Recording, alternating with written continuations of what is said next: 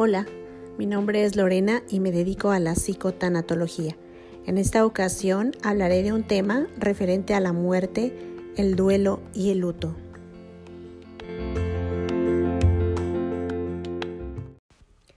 En la República Mexicana estamos próximos a festejar el 1 y 2 de noviembre los días de los fieles difuntos, es decir, en esos días se recuerda a todas las personas, familiares o amigos que han fallecido y se les honra a través de un altar que le llamamos el altar de muertos. Este altar está eh, formado por fotografías de todas aquellas personas que ya murieron. Eh, se pone comida, se les pone flores y se pone eh, principalmente todo aquello que, que, al difunto le gustaba en vida, comer en vida. Casi siempre son este, comida típica mexicana.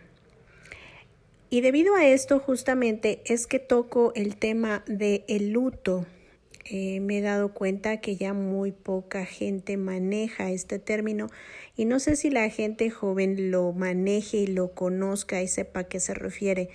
Y me gusta mucho eh, haber tocado este tema porque es muy importante.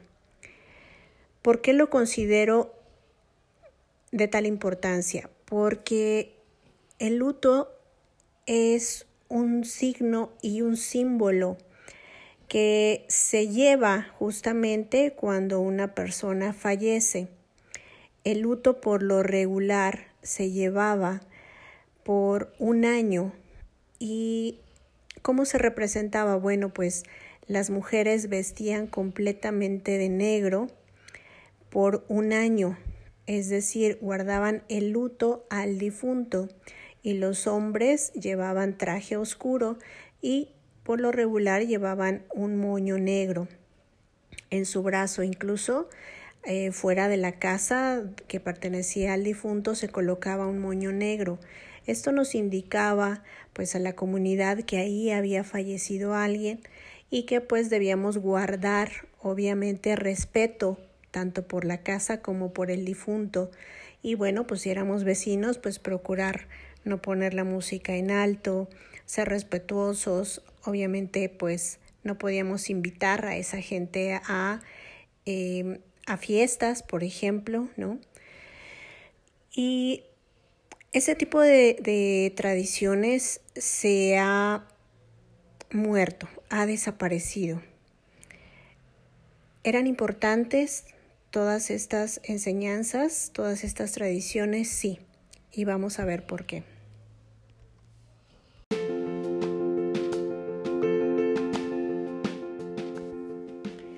programas anteriores hablé de lo que era el duelo y cómo entramos en él. Y les recuerdo un poquito.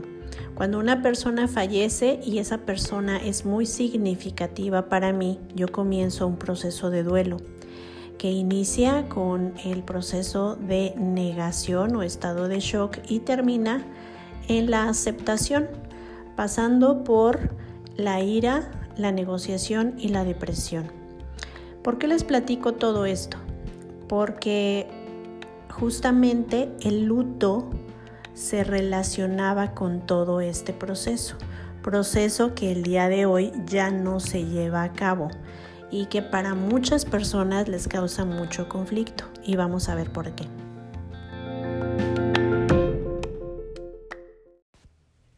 Cuando una persona fallecía, la familia prácticamente vivía el duelo y el luto. Casi más las mujeres, es decir, las mujeres eh, guardaban el luto vistiendo completamente de negro por un año y los hombres utilizaban, como les mencioné, un traje oscuro y un moño en su brazo, en señal de que alguien había fallecido. Entonces ponían hasta eh, eh, en ese sentido se ponía distancia con la comunidad. Es decir, la comunidad sabía que esa persona estaba pasando por un duelo y entonces había que respetarlo.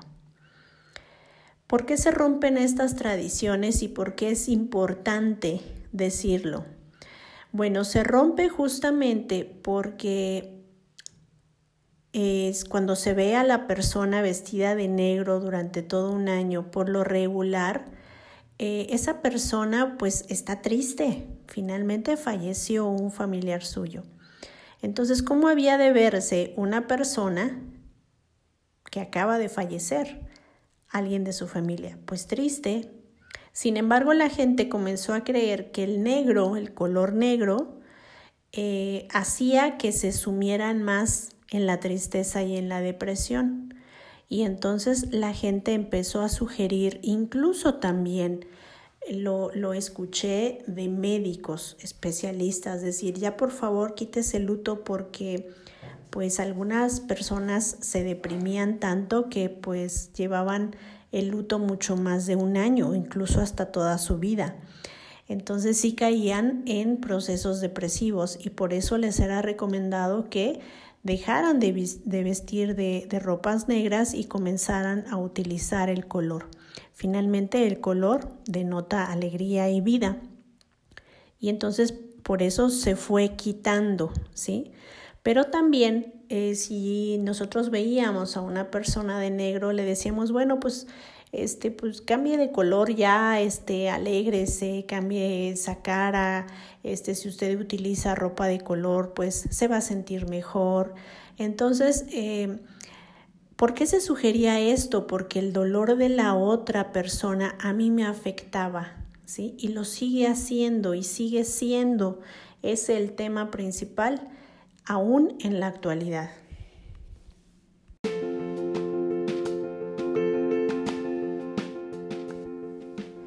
Partir de que el luto se suprime como rito de la muerte, entonces eh, pasamos o creemos que vamos a pasar mucho más rápido el dolor cuando una persona fallece.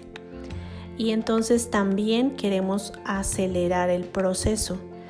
Nosotros en la actualidad solamente vestimos de negro el día que asistimos a un funeral y después al otro día vestimos nuestras ropas normales, incluso también la familia, o lo han cambiado el color negro por el color blanco, que es mucho más común y de hecho también en, en Europa en siglos anteriores se utilizaba el color blanco. Entonces el color blanco, ¿qué significa? Bueno, pues luz, ¿sí? Y si queremos que nuestro difunto vaya hacia la luz o vaya hacia Dios, creemos que vistiendo de blanco pues le vamos a ayudar a que, avance hacia ese camino.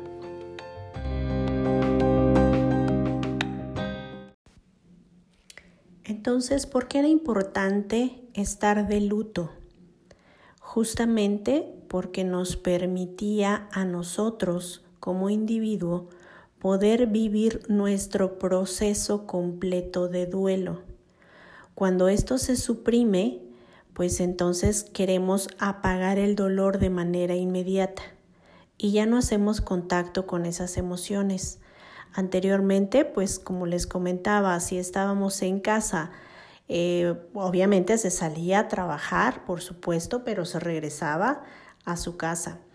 Entonces, ¿Qué pasaba en, en, ese hogar? Pues que definitivamente teníamos que estar con nosotros mismos, lidiar con nuestras emociones, con el, con el dolor, con el enojo, con la negación, con la ira, incluso hasta con la depresión, hasta llegar justamente al otro lado que es la aceptación. Esa aceptación que eh, duraba aproximadamente un año y en el que esa persona se daba la oportunidad de estar consigo mismo. Eh, la gente que los conocía pues definitivamente los respetaba y como les mencioné pues no eran invitados a fiestas, a cenas, a este pues a, un convivio siquiera, ¿no? Entonces, aunque fueran familia, se respetaba mucho ese dolor, cosa que en la actualidad no sucede. Incluso eh, cuando estoy en consulta con una persona que acaba de eh, morir, algún familiar suyo, eh, se enoja mucho porque la gente no respeta su dolor.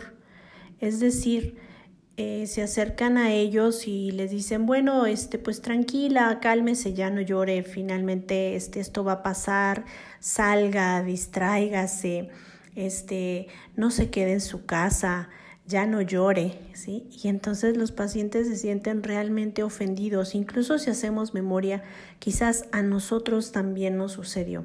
Pareciera ser como si solo nos, a nosotros nos importara la muerte de, este familiar y, y la gente lo viera como cualquier otro evento más. Entonces, justamente por eso era importante guardar el luto.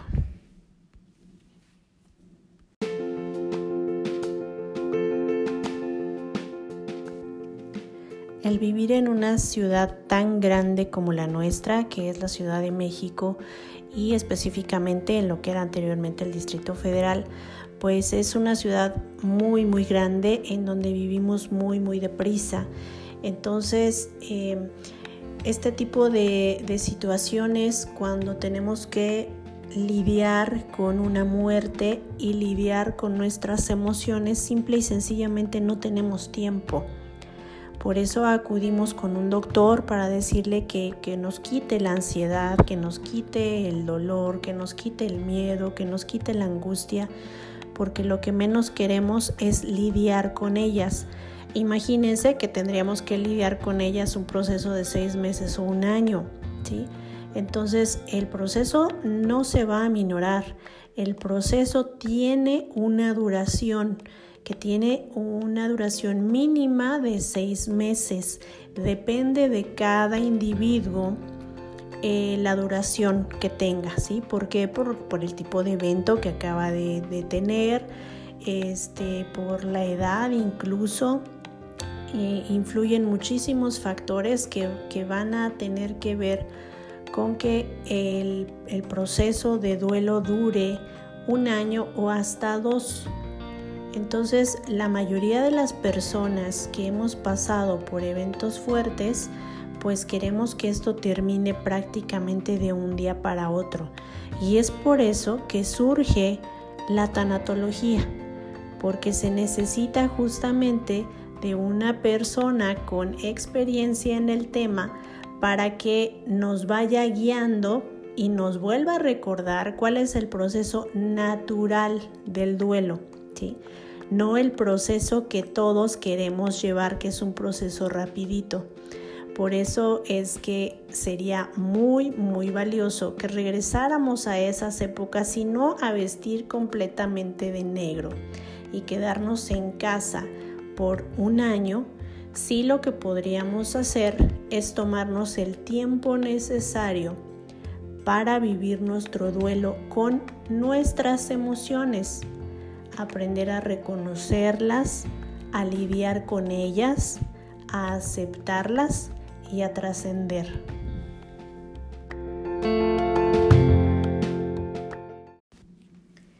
Llevar el luto y vivir el duelo de una muerte era el tratamiento natural de todas las personas. Y eh, no solamente esto se, se usaba aquí en México, se usaba en todo el mundo y en todo el planeta desde hace bastantes siglos.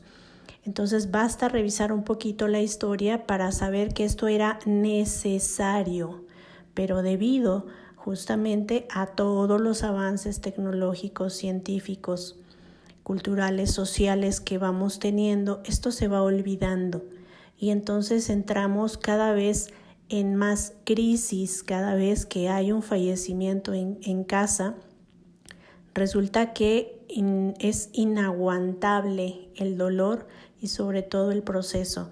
Entonces, ¿de qué se encarga justamente la tanatología? Pues de volver a encaminar todas esas emociones hacia el camino natural. Un camino natural que ya nos indica justamente y nos ha indicado siempre la naturaleza. Es vivirlo y sentirlo.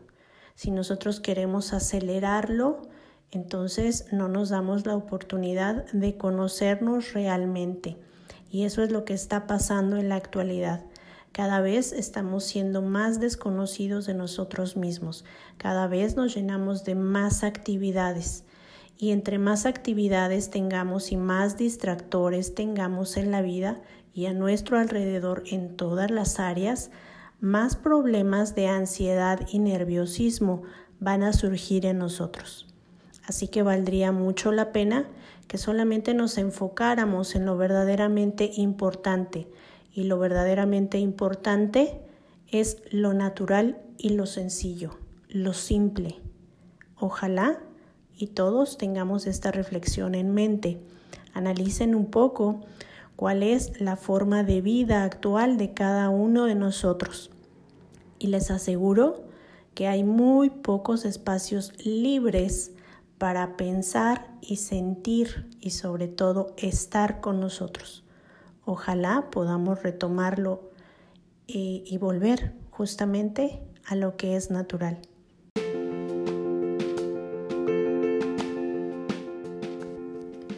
Espero que este tema haya sido de tu interés. Si crees que esta información puede ser de ayuda para alguien más, te pido que la compartas. Te recuerdo que me puedes encontrar en Instagram como Lorena Psicotanatología. También puedes escuchar los capítulos anteriores en diferentes plataformas de podcast como Spotify y Google, bajo el nombre de Psicotanatología. Gracias por seguirme y hasta la próxima.